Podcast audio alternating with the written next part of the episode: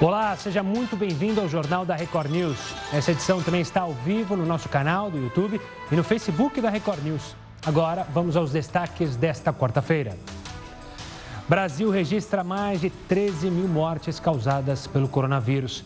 De acordo com o Ministério da Saúde, já são 188.974 casos confirma confirmados. Ministério da Saúde cancela a coletiva que apresentaria orientações sobre o distanciamento social. Os conselhos estaduais e municipais de saúde não chegaram a um consenso sobre as diretrizes para deixar o isolamento. Economia sente os impactos do coronavírus. Diante da paralisação da produção e isolamento social, as perdas de faturamento das empresas chegam a 20 bilhões de reais por semana. A quarentena fez muitas pessoas ficarem em casa, mas muitas encontraram em aplicativos um jeito de desestressar.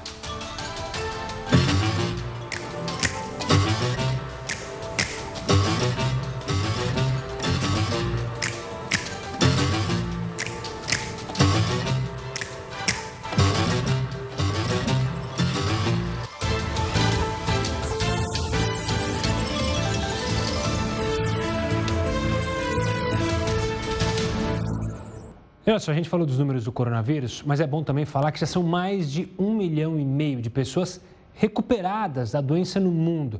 E o Brasil também subiu nesse ranking. Os países com os mais recuperados são os Estados Unidos, Alemanha e Espanha.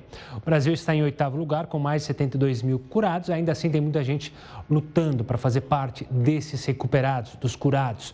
São 4 milhões e 200 mil infectados e quase 300 mil mortes em todo o mundo. E mais uma pessoa foi presa na operação que apura desvios de dinheiro na compra de equipamentos médicos para a rede estadual do Rio de Janeiro. De acordo com o Ministério Público, uma empresa vendeu respiradores que não funcionam num contrato fraudulento.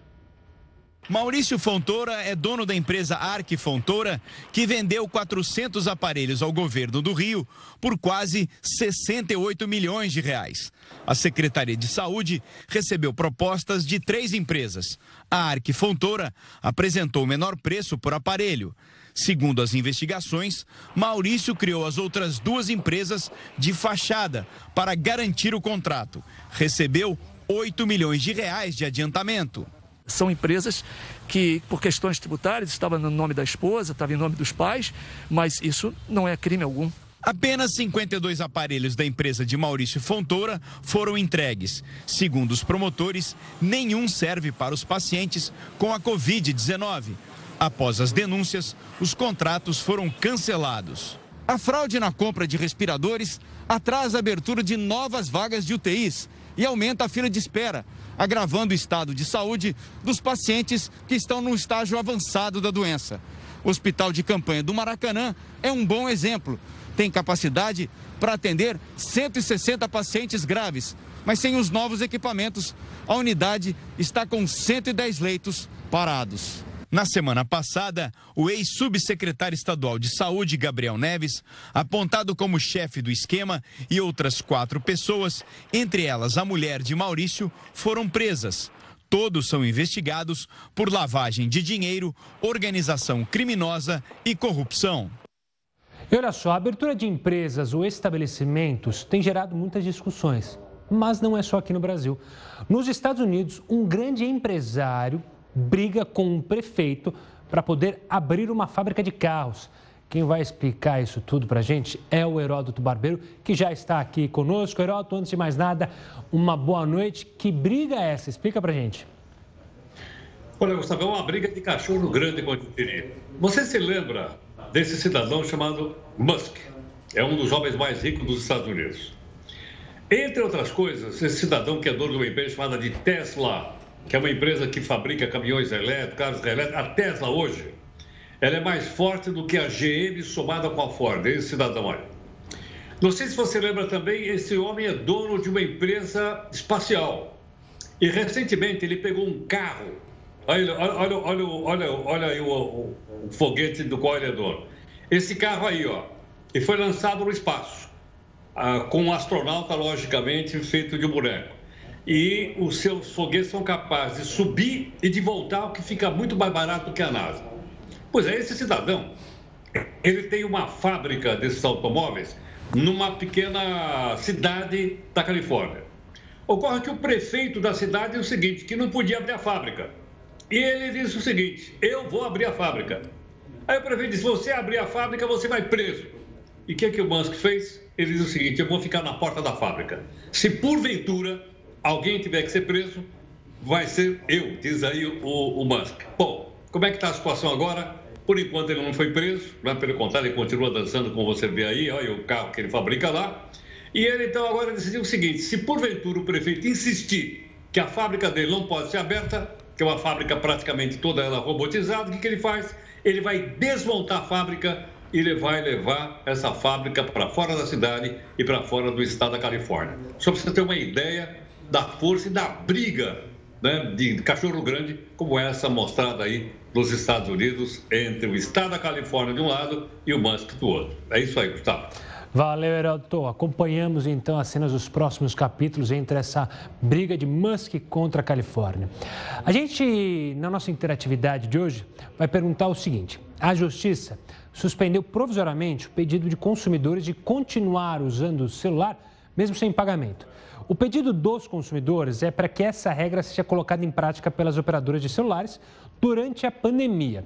Então, a gente quer saber, na sua opinião, por causa da crise do coronavírus, o uso do celular deve ser garantido mesmo sem pagamento? Para participar da interatividade, você pode mandar mensagem para o nosso WhatsApp, o 11 942 128 782 ou então participar pelas nossas lives do Facebook e do YouTube e também no Twitter com a hashtag JRNews. Você comenta a pergunta do dia e também pode comentar outros assuntos do Jornal da Record News, tá certo? Eu aguardo a sua participação. Enquanto isso, a gente vai falar sobre testes feitos pelo presidente Jair Bolsonaro para detectar a presença de coronavírus. Eles deram negativo. Você vai saber os detalhes sobre esse assunto no próximo bloco. Eu te espero na, na nossa live. E olha só, a pandemia do coronavírus está tirando o sono de muita gente. O medo da doença e as incertezas sobre os impactos econômicos são as principais causas de insônia nesse período. Vamos ver agora cinco dicas para tentar minimizar esse problema. Ansiedade, angústia e medo. Esses são alguns dos sentimentos que a pandemia do coronavírus trouxe à tona. A insegurança, a incerteza e o receio do que pode acontecer têm tirado o sono de muita gente, mas algumas dicas podem ajudar neste momento. A primeira dica é estabelecer uma rotina. Isso porque ela oferece uma sensação de constância e organização. Vale colocar um despertador para ir para a cama e levantar todos os dias nos mesmos horários. Dormir durante o dia não é indicado, ou seja, aquela soneca depois do almoço pode desregular o sono. A segunda dica é ter cuidado com a alimentação e com a ingestão de bebidas. Evite comidas pesadas e em grandes quantidades à noite e fuja da cafeína em excesso. Sim, aquele cafezinho de dia, de tarde e à noite pode estar sendo seu inimigo na hora de dormir. Assim como a bebida alcoólica, ela pode provocar agitação e prejudicar a qualidade do sono. A terceira dica é fazer atividade física na parte da manhã ou no final da tarde. Muitas academias e profissionais estão disponibilizando treinos que podem ser feitos em casa. Mas atenção, nada de fazer atividade física próximo do horário de dormir, pois isso pode ter o efeito contrário. A quarta dica é se desconectar. Evite o uso de computadores, tablets e celulares quando for deitar, porque as luzes emitidas por esses aparelhos têm um efeito negativo sobre o sono. A quinta e última dica é tentar controlar a ansiedade, por mais difícil que seja em um momento como o que estamos vivendo. Para se desligar dos problemas na hora de dormir, é importante evitar excesso de notícias sobre a pandemia. Adotar técnicas de relaxamento no período da noite pode contribuir para ter uma boa noite de sono. Por exemplo, fazer uma meditação, tomar um banho morno, ler um livro e escutar músicas calmas. Essas práticas podem ajudar a criar uma espécie de ritual do sono, como se fosse uma preparação para o ato de dormir. É importante ter consciência que quando o sono ficar prejudicado em um momento de vida instável ou tenso, como pode acontecer atualmente, ter paciência é fundamental.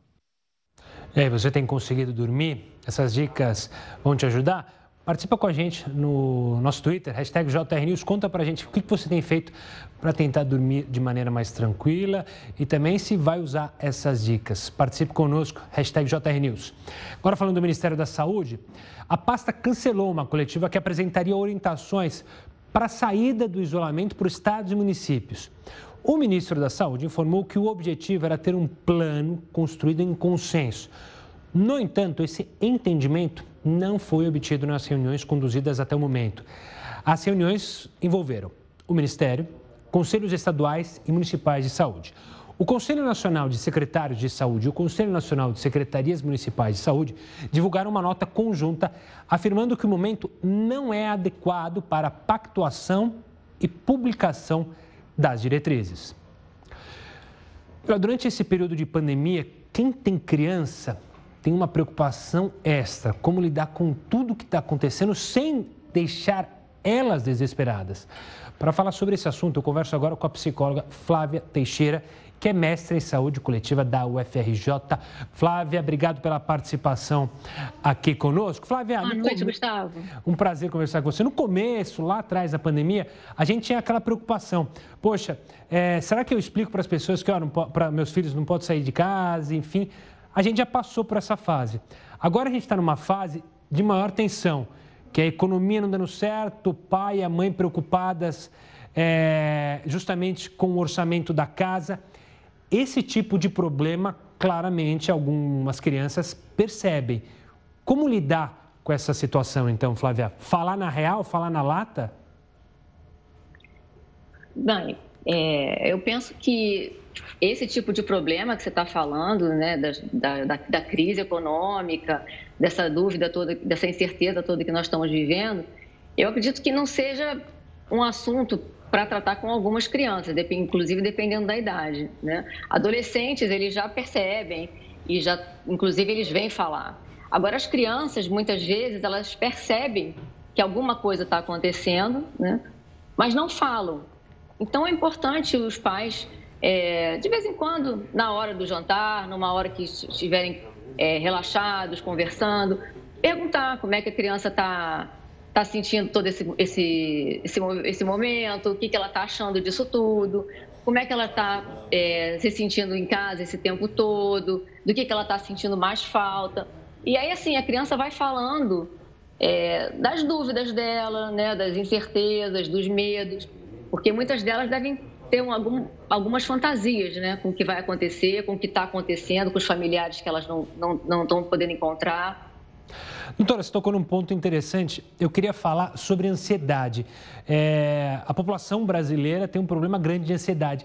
Dá para perceber na criança, mesmo se ela não está falando, demonstrando atos, que você possa perceber que ela está ansiosa e essa ansiedade é bom a gente ficar de olho para ela não se tornar uma bola de neve lá na frente? Sim, com certeza, Gustavo. É, ainda mais em casa agora, né? Muito próximo dos filhos. Então, os pais conseguem notar uma mudança no comportamento.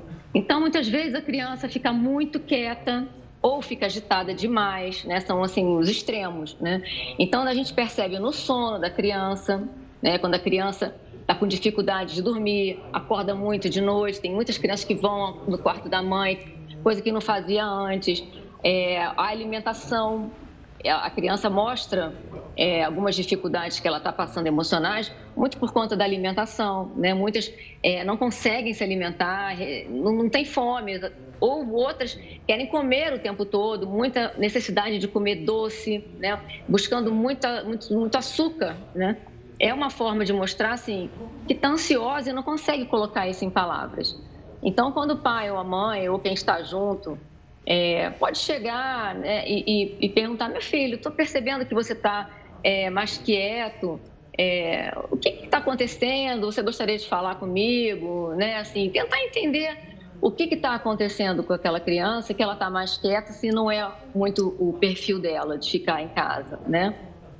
Doutora, para fechar nossa conversa, é, é importante agora, mais do que nunca, os pais transformarem esse momento numa união de laços com as crianças, aproveitarem, já que muitos estão é, ficando em casa é, 24 horas o dia, esse relacionamento pai, filho o tempo inteiro, mãe, filho. É importante criar um laço ainda maior no momento como esse de dificuldade para todos? Uhum. Sim, eu penso que é um momento importante, propício para isso, né? Eu outro dia conversava com, com um colega, com um amigo e, e dizia para ele que tantas pessoas né, reclamam, já ouço tantas mães, inclusive, dizerem da culpa que sentem de não poderem estar com seus filhos no dia a dia, que é tudo muito corrido, que não tem tempo para as crianças. Esse agora é um tempo para as crianças, né? Se bem que é um tempo diferente, né? Estamos todos é, dentro de casa, tendo que fazer é, as tarefas domésticas, as tarefas é, laborais, né? Quer dizer, as questões do trabalho, muita gente fazendo home office. Então, assim, é, os pais também não se, não se obriguem e também não se culpem né, no momento de mais é, estresse, de mais irritabilidade, porque isso eu acho que é o que está acontecendo muito também, né? Mas sim, é um momento que, que pode que a gente pode aproveitar, que os pais podem aproveitar para fazer mais um, um, fortalecer mais esse vínculo com as crianças, né? É o momento de é, ver como é que a gente pode criar mecanismos, né, para estar mais juntos, para que seja é, prazeroso, né, que não seja só prazer nas telas, né? Estou vendo tantas imagens que vocês estão passando aí das crianças, até bem bezinhas, né, com as telas, né? Tem tanta coisa que pode ser feita com as crianças que não, que não precisa de usar a tela, né? Uhum. Em alguns momentos, sim, mas eu acho que as pessoas poderiam aproveitar, sim, esse momento para poder para se aproximar mais dos filhos, né? E conhecer mais de perto até o que está se passando com cada um dentro de casa. Né? Claro, doutor, eu quero agradecer demais a sua participação para falar sobre esse assunto e, claro, ajudar muita gente em casa que está passando por essa dificuldade de lidar com os filhos, de ver a ansiedade dos pequenos. Um forte abraço, doutora. Até uma próxima. Gostou dessa entrevista? Então, ó, vou te dar um aviso. Não esquece que você pode revê-la no YouTube, pode encaminhar o vídeo, é, via WhatsApp por YouTube, ou seja, você encaminha lá para o WhatsApp e a pessoa vê se você achou interessante repassar para alguém. Então se inscreva no nosso canal no YouTube e também ative as notificações. São mais de um milhão de pessoas que já fizeram isso e estão em casa agora bem informados, com informação de qualidade e na palma da mão. E o melhor de tudo, de graça. Olha, os três testes feitos pelo presidente Jair Bolsonaro para detectar a presença de coronavírus deram resultados negativos. Os exames foram divulgados nesta quarta-feira, depois que o ministro Ricardo Lewandowski, do Supremo Tribunal Federal, ordenou que os resultados viessem a público. Bolsonaro fez os testes nos dias 12, 17 e 21 de março e usou dois codinomes para fazer os exames: Ayrton Guedes e Rafael Augusto Alves da Costa Ferraz e paciente 5. Na verdade, foram os três, o terceiro como paciente 5. Tá ok? Olha, a quarentena fez diversas pessoas ficarem em casa. Com isso, elas encontraram um jeito muito interessante de desestressar e até de se divertir. Tá curioso? Não sabe que jeito é esse? Fica com a gente que no próximo bloco a gente mostra que jeito foi esse. Agora eu te espero em mais uma live do Jornal. Olha só, a quarentena fez, obviamente, muitas pessoas ficarem em casa. Com isso, elas encontraram nos aplicativos um jeito de desestressar e até de se divertir. Olha só.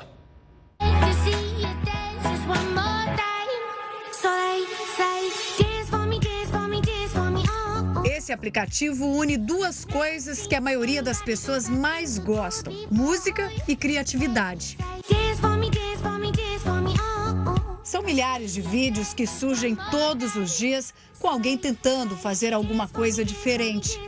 E parece que o aplicativo ganhou mesmo o mundo. Só para você ter uma ideia, somente nesta quarentena o TikTok já ultrapassou a marca de um bilhão de downloads. O app está fazendo sucesso.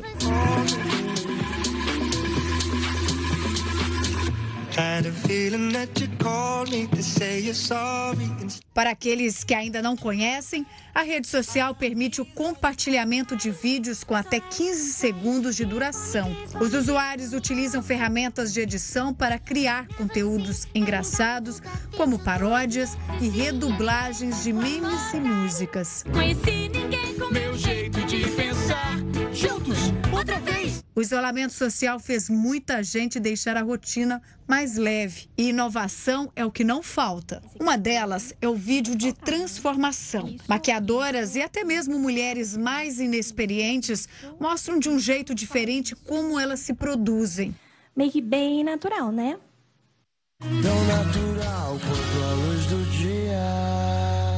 E há quem diga que o aplicativo uniu ainda mais os casais. Os exercícios feitos em dupla viralizaram e agora eles inspiram até mesmo os mais sedentários.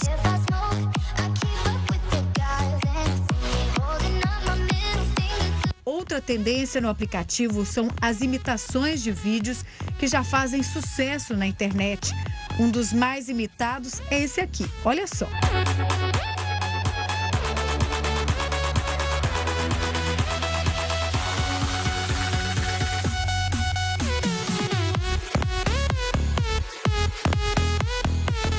Os homens que trabalham em funerárias no país de Gana aparecem dançando ao levantarem os caixões.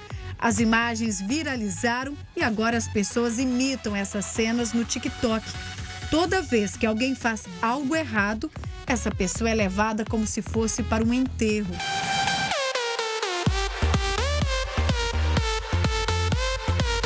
E por falar em crianças, elas também se divertem no TikTok.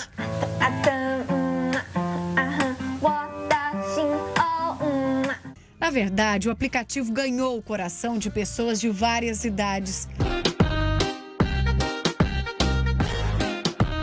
E promete aliviar muitas tensões neste período tão duro.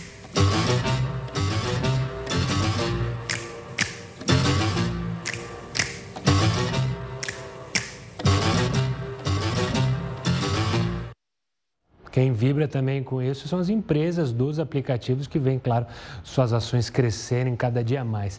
E olha, depois de quase três meses de uma rígida quarentena, a Alemanha vai começar a flexibilizar as medidas de isolamento para conter o coronavírus no país. Entre as medidas que fazem parte da flexibilização está a reabertura dos salões de beleza. Quem conta para a gente é o professor Heródoto Barbeiro, que já está aqui conosco. Como é que vai ser a reabertura lá nos salões na Alemanha, Heródoto?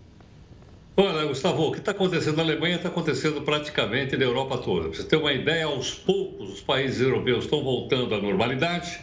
É verdade que alguns mais rapidamente, outros mais devagarinho. Ah, o caso da Áustria, por exemplo, está marcando a abertura das aulas na próxima segunda-feira. Ah, os franceses estão voltando. Enfim, aos pouquinhos as coisas vão voltando.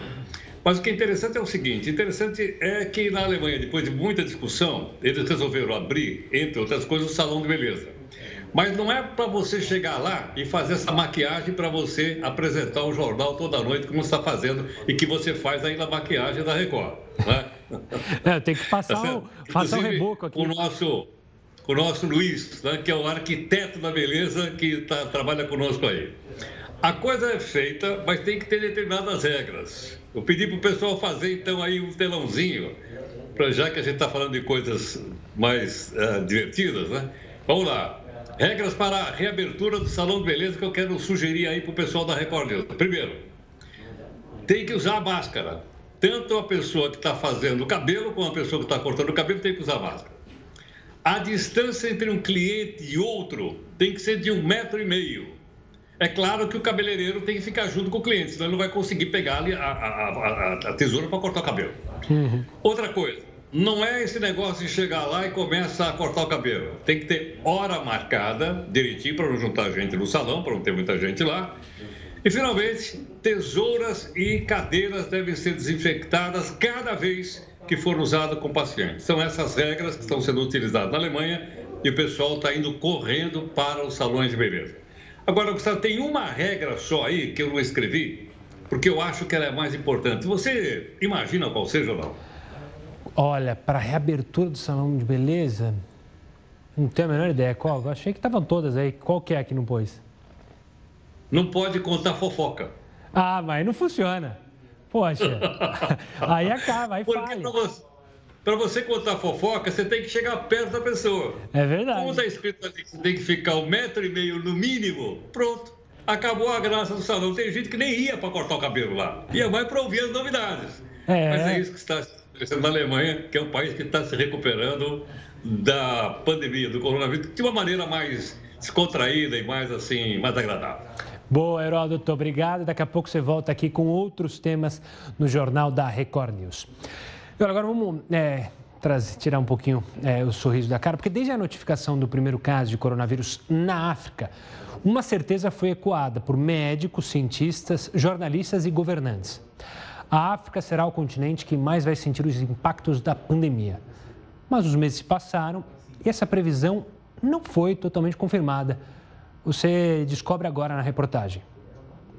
Enquanto a Europa tem mais de um milhão e meio de casos, os Estados Unidos ultrapassam 1,3 milhão. E a América Latina registra mais ou menos 250 mil casos confirmados de coronavírus. Já o continente africano tem até agora apenas 70 mil infecções pelo vírus. O número de mortes é ainda mais surpreendente. Até o início desta semana, a região registrava aproximadamente 2.500 óbitos. Mas o que explicaria esses números? Primeiramente, os especialistas alertam que o continente deve ter um número elevado de subnotificações. Mas, para além desse aspecto, os países africanos tomaram rapidamente medidas para conter a disseminação do vírus. A África do Sul, por exemplo, no final do mês de março, já implementou um dos regimes de isolamento mais rígidos do mundo. Outro fator levantado por especialistas em saúde global é que a população africana já enfrentou muitas epidemias, como as da malária, tuberculose, cólera, HIV e ebola. Assim, os governos estão acostumados a reagirem rápido a questões de saúde e recorrem a voluntários para mobilizar a população em prol da prevenção. Uma questão levantada também é que há uma baixa circulação entre países do continente e outros países do mundo. Os primeiros casos registrados na África, por exemplo, foram de jovens que viajaram para outros continentes e voltaram infectados aos seus lares. Mais um aspecto apontado que explicaria o baixo número de mortes é que um dos fatores de risco para o coronavírus é a idade. E a África é um continente com a população mais jovem do mundo. A idade média é de 19,7 anos, enquanto na Europa é de 40. Para esse argumento, alguns especialistas apontam um contraponto. O número de crianças subnutridas é alto e esse também poderia se tornar um fator de risco para o coronavírus. Mas, no geral, o que vemos é um continente com alta densidade populacional e serviços de saúde muito ruins. E que, mesmo assim, tem surpreendido a todos e conseguido sofrer menos com essa pandemia. Voltando ao Brasil, o Tribunal de Contas do Estado do Amazonas recomendou o afastamento da secretária de Saúde, Simone Papais, por não fornecer informações ao órgão fiscalizador sobre a aquisição de 28 respiradores. O governador Wilson Lima teria pago meio milhão de reais na compra. As medidas foram aprovadas por unanimidade pelos conselheiros do Tribunal de Contas do Estado. Em sessão online, eles votaram pelo afastamento, em definitivo, da secretária de Saúde, Simone Papais, além de multa de 68 mil reais. Ela está no cargo há pouco mais de um mês.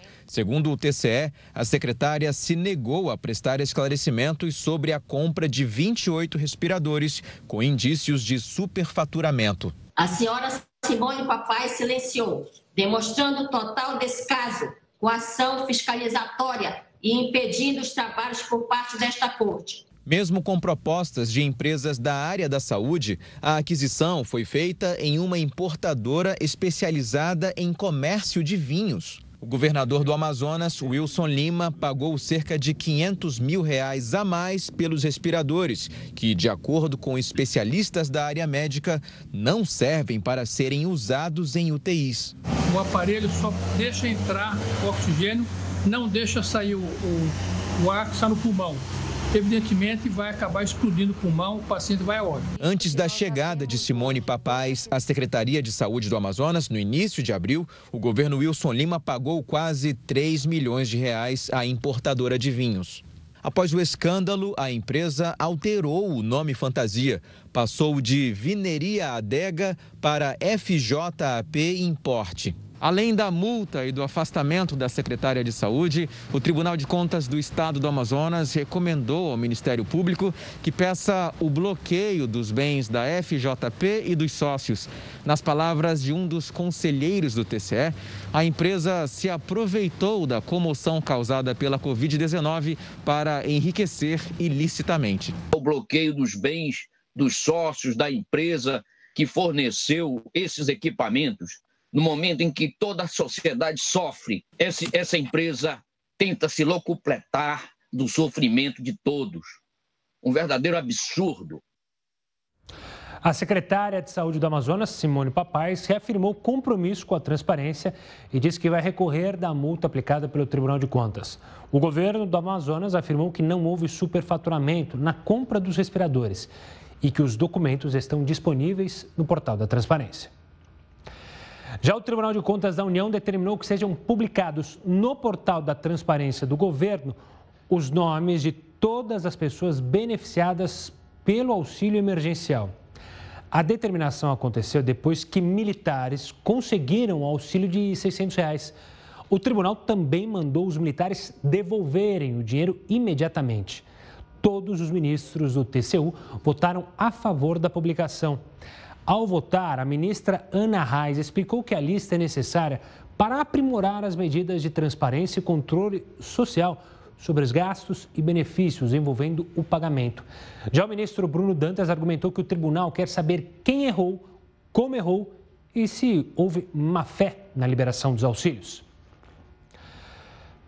Com o isolamento social, idosos se tornaram vítimas preferenciais de golpistas. Veja na reportagem. Quando recebeu o telefonema do banco informando que o cartão tinha sido clonado, Dona Maria acreditou na hora.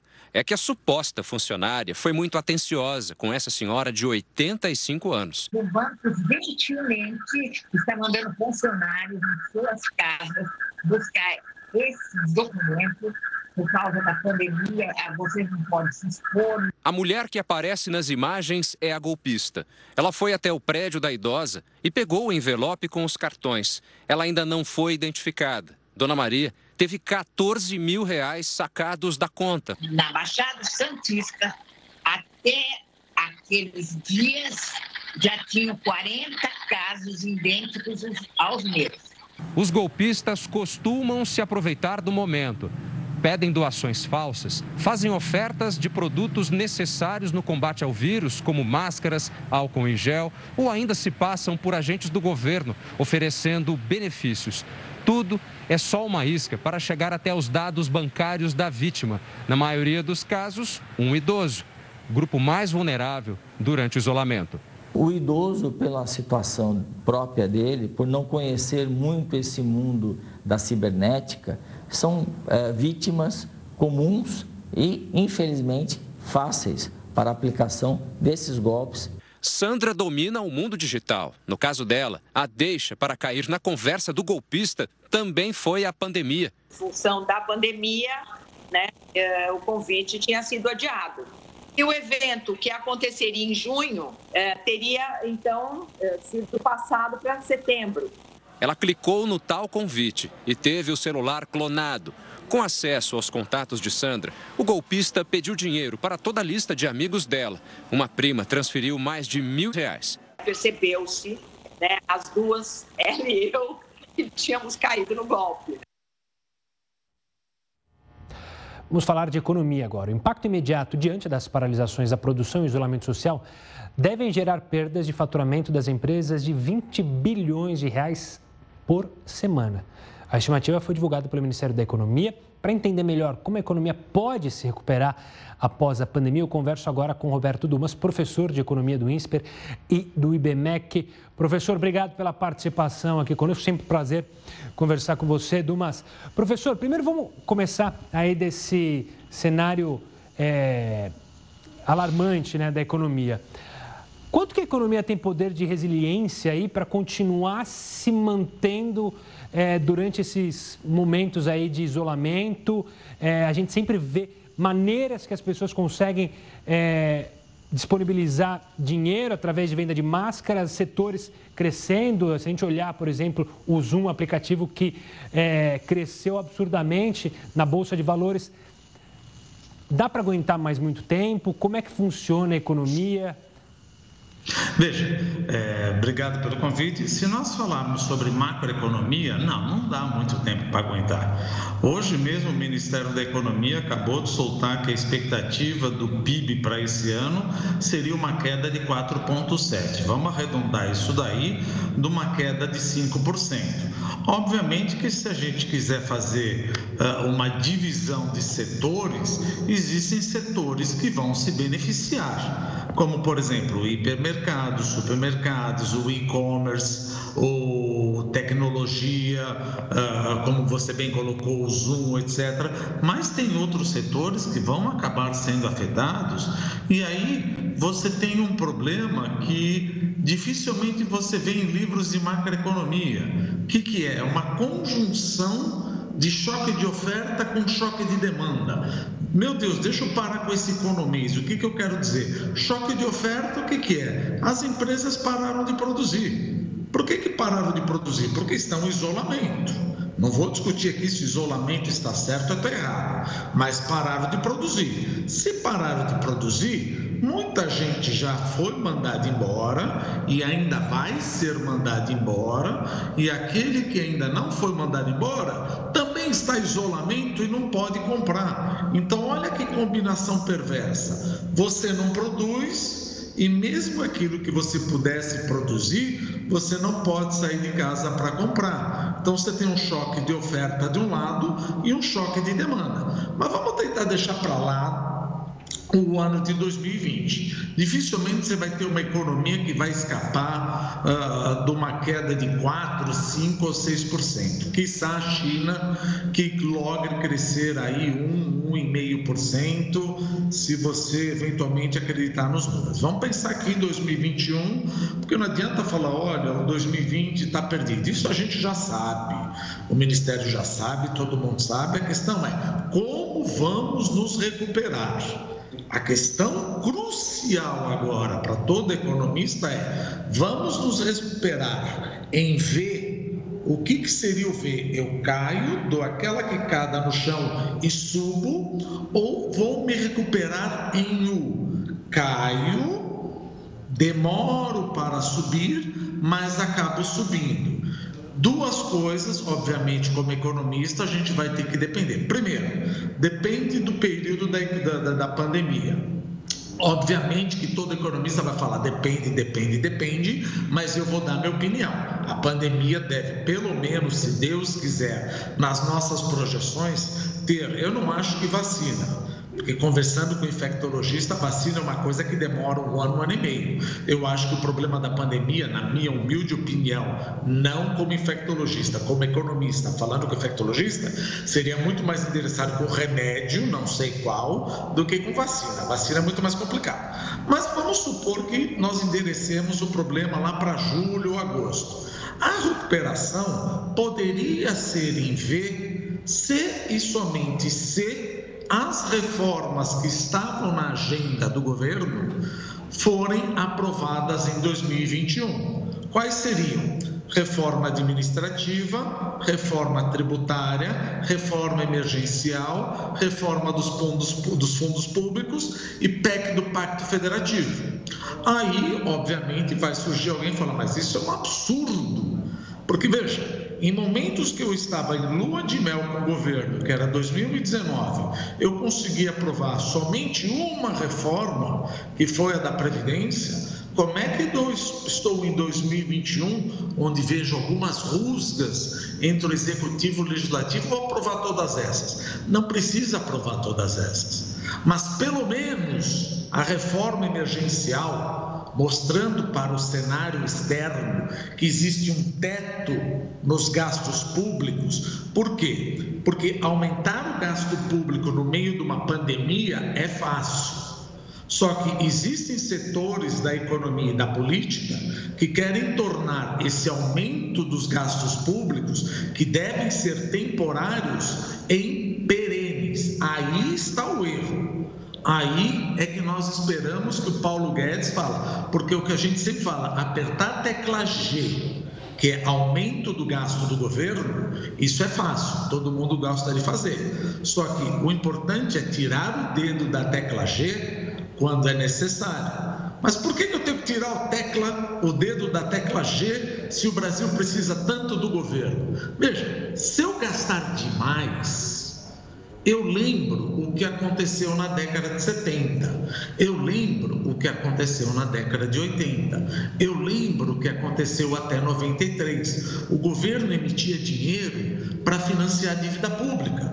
E isso é. acabava a inflação. Não, mas o governo não vai fazer isso. Até pode ser. Mas se a minha dívida pública explode, como se não houvesse amanhã, não estamos vendo isso. Mas essa é uma condição necessária para que a economia recupere em 2021 em V. Uhum. Se o governo gastar como se não houvesse amanhã, a taxa de juros requerida para financiar o governo sobe. E se ela sobe, o consumo cai, o investimento das empresas cai. Então é como a gente sempre diz: você tem um avião McDonnell Douglas com três turbinas, uma querendo ir para frente e duas abrindo o revés. Não vai adiantar. Então, respondendo direto à sua pergunta, aprovar pelo menos uma reforma que seja a reforma emergencial, segurar os gastos e parar de gastar no momento que a pandemia for embora. Tá Porque, certo. infelizmente, nós não somos os Estados Unidos ou o Japão que tem credibilidade para gastar e poupança doméstica para financiar, dada a nossa falta de credibilidade doméstica e externa. Tá certo, professor. Obrigado pela análise completa sobre o cenário econômico, principalmente do Brasil, e, claro, é, pensando mais para frente. Um forte abraço, professor. Até uma próxima. E, claro, você que acompanha essa entrevista pode é, também participar pelas nossas redes sociais, dizer que, que você acha é, sobre o cenário econômico aqui no país e também mundialmente. Participe, hashtag JRNews, mande sua mensagem no Twitter e também pelas outras redes sociais. Durante esse período de pandemia, o número de mortes aumenta cada dia. Mas como fica a situação dos parentes das vítimas? Quem tem direito a receber pensão por morte, por exemplo? Você vai entender no próximo bloco. Agora eu te espero em mais uma live.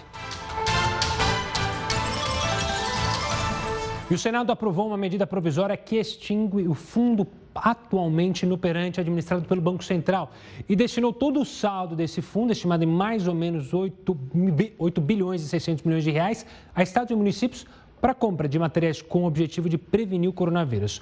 O texto diz ainda que os recursos serão divididos igualmente apenas para cidades que seguirem os protocolos de atendimento e as normas da Organização Mundial da Saúde. E olha, durante esse período de pandemia, o número de mortes aumenta a cada dia, infelizmente. Só que uma grande preocupação é de como fica a situação dos parentes das vítimas. Quem tem direito a receber pensão por morte? A Daniela Castro, advogada especialista em direito previdenciário do escritório Vilhena Silva Advogados, vai explicar aqui conosco. Daniela, obrigado pela participação aqui mais uma vez no Jornal da Record News. Como funciona? Eu vi que Olá, já tem Gustavo, boa noite. Eu já vi que tem muitas decisões, inclusive sobre servidores que são obrigados, né, porque trabalham é, em questões essenciais, como na saúde e também é, na segurança pública, que em caso de morte deles, eles têm direito sim à pensão. Faz um, um amontoado aí para gente. Quem tem esse direito? Então, é, Gustavo, é, a reforma da Previdência, né, ela trouxe muitas modificações, né, engana-se a pessoa que, que acha que só as pessoas que não se aposentaram ainda não, é, não sofreram com essa reforma, né. Quem tem direito ao recebimento dessa pensão por morte são os dependentes daquele segurado falecido, né? Desde que ele tenha a qualidade de segurado, né? Tenha os requisitos necessários que a lei determina, né? É, eu entendo, sim, que tendo em vista esse período aí do coronavírus, né? Muitos, é, muitos segurados vão acabar falecendo em razão de estar em contato com o vírus e Aí a gente já entra numa questão, porque a gente vai ter gente que não vai ter o mínimo de contribuições necessárias, porque muita, a gente viu que tem mu, é, muitas contratações, né? Então, assim, o público jovem que está entrando no sistema e que também já está na linha de frente para trabalhar aí, é, ele vai, não, vai, não vai cumprir o requisito de carência. Mas, se caracterizado um acidente de trabalho, uma doença ocupacional, ele, os dependentes desse segurado vai ter sim direito ao benefício, tá? Mas você acredita que muitas ações devem ocorrer na justiça relacionadas a essa questão também? Ah, sim, justamente por causa do prazo, né? É, a, a reforma ela trouxe é, um prazo para fazer o pedido desse, desse, do requerimento da pensão por morte, né? Porque se passado esse prazo, o, o dependente ele só vai ter direito ao recebimento do benefício a partir do requerimento, ou seja, desde a data do óbito ele não tem direito ao recebimento desse benefício. Então, assim, é uma mudança muito significativa para todos os dependentes. Daniela, obrigado pela participação para falar sobre esse assunto. Até uma próxima, Daniela. Olha, é, falando do Ministério da Educação, o MEC estendeu por mais um mês a autorização para que instituições de ensino adotem o ensino à distância no lugar das aulas presenciais. Essa medida vale para a rede federal, incluindo universidades e institutos de educação técnica, além de instituições de ensino superior públicas e privadas. O Jornal da Record News fica por aqui. Agora você acompanha mais uma edição do Jornal da Record. Quero agradecer a sua participação, a sua companhia e a sua audiência. Uma ótima noite a todos. Até amanhã.